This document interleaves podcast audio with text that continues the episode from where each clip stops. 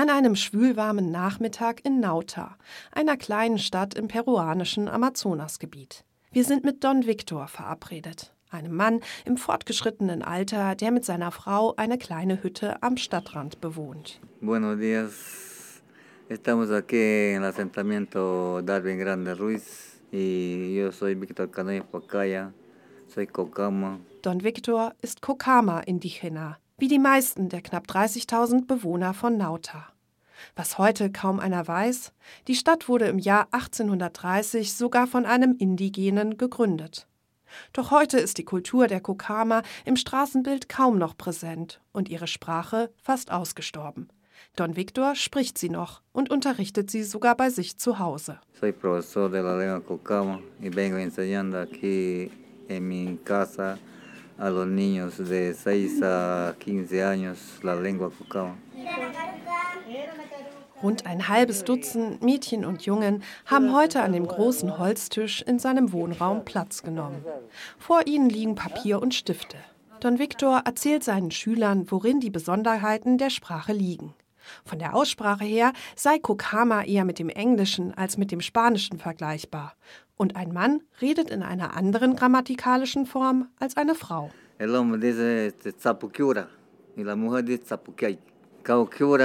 y la mujer dice cauquiay. Esa es la diferencia del hombre y la mujer. Die meisten Kinder in Don Victors kleiner Klasse fangen gerade erst an, die indigene Sprache zu lernen. Ihre Motivation ist ganz unterschiedlich. Sí, estoy aprendiendo en clase a veces el inglés, pero también lo practico el cucama, ¿no? Estoy aprendiendo las dos cosas. Por ahí ves un, un hermano nativo, poder conversar, ¿no? Kokama, sagen sie, könne man später gut gebrauchen, gerade wenn man beruflich viel mit den Bewohnern der Flussdörfer zu tun habe. In der Schule pauken sie Englisch, bei Don Victor eben Kokama.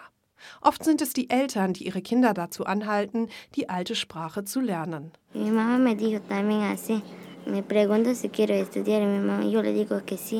Die Generation, die heute im Berufsleben steht, ist meist ohne Kokama aufgewachsen.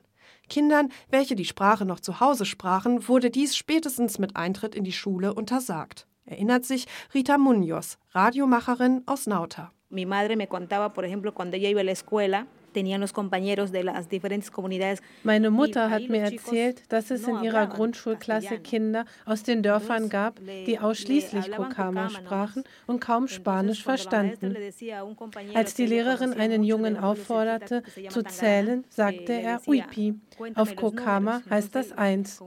Und die Lehrerin fing an, ihn zu schlagen. Auch Don Victor musste solche Szenen am eigenen Leib erfahren. Wenn die Lehrer mitbekamen, dass er sich auf dem Pausenhof mit seinen Freunden auf Kokama unterhielt, musste er zur Strafe auf rohen Maiskörnern knien. Die Schule verlängerte auf grausame Weise die Gewalt, der die Kokama in Peru seit etwa Mitte des 19. Jahrhunderts ausgesetzt waren. Als im Amazonasgebiet der Kautschukboom ausbrach, wurden die Indigenen, je nach Geschlecht, zu Zwangsarbeitern oder Sexsklavinnen der Landbesitzer und Unternehmer degradiert. Das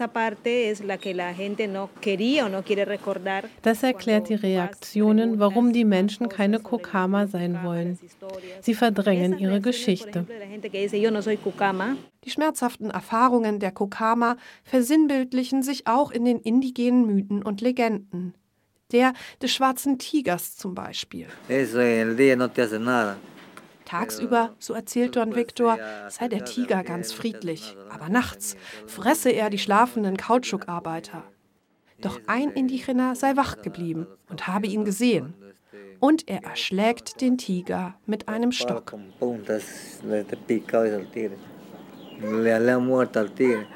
Geschichten wie diese, in der auch der Widerstand eine wichtige Rolle spielt, erzählten sich die Menschen im peruanischen Amazonasgebiet mündlich, heimlich, im Verborgenen. Eine Schriftsprache gibt es im Kokama nicht. Wohl auch deshalb verläuft die aktuelle Wiederentdeckung der indigenen Sprache und ihrer Kultur zu guten Teilen über ein Sprachmedium, das Radio, berichtet Leonardo Teja von Radio Ucamara, einem Community-Sender aus Nauta. Miguel Ángel Cadenas, der frühere Leiter von Radio Ucamara, hat eine Gruppe von älteren Frauen und Männern gegründet. In ihrer Sendung sollten sie sich einfach nur unterhalten über ihr Leben. Dabei fielen die ersten Wörter und Satzfetzen auf Kokama. Es wurden Scherze gemacht. Die Unterdrückung in der Schule hatte also nicht vollständig funktioniert. Die alten Leutchen sprachen noch Kokama. Von da an wurde die Sprache zum Zentrum der wöchentlichen Radiounterhaltung und in einem nächsten Schritt die Mitglieder der Gruppe dazu motiviert, den jungen Indigena-Kindern die alte Sprache beizubringen. Heute lernen in Nauta etwas mehr als 100 Kinder und Jugendliche Kokama. Frauen und Männer, die ihre Großeltern sein könnten, wurden zu Lehrerinnen und Lehrern. Und für uns als Radio sind die alten Menschen die Wissensquelle für künftige Projekte. Bereits zwei Bücher hat Radio Ukamara veröffentlicht, in denen die Mythen der Kokama versammelt sind. Der Leute vom Fluss, wie es in einem Buchtitel heißt.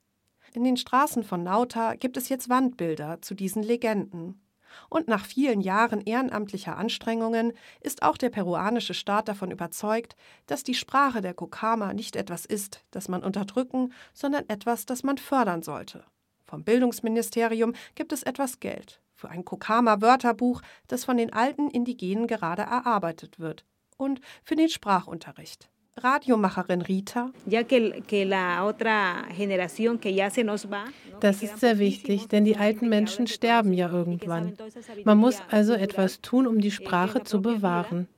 Aber die Unterstützung des Staates ist immer noch viel zu wenig. In Don Victors Wohnzimmer am Stadtrand von Nauta neigt sich seine Kokama-Klasse für heute langsam dem Ende zu. Zeit für ein kleines Abschiedslied denn Musik spielt in der indigenen Kultur eine große Rolle. Es ist das Lied der Manatee, der Seekuh, die wie die Kokama im peruanischen Amazonasgebiet zu Hause ist. Uno, dos y tres. ゾワラゾワラソテナネグラゾワラゾワラソネナネグラ。アイポカサイクイネ。アイポカサイクイネ。ゾワラゾワラソネナネグラ。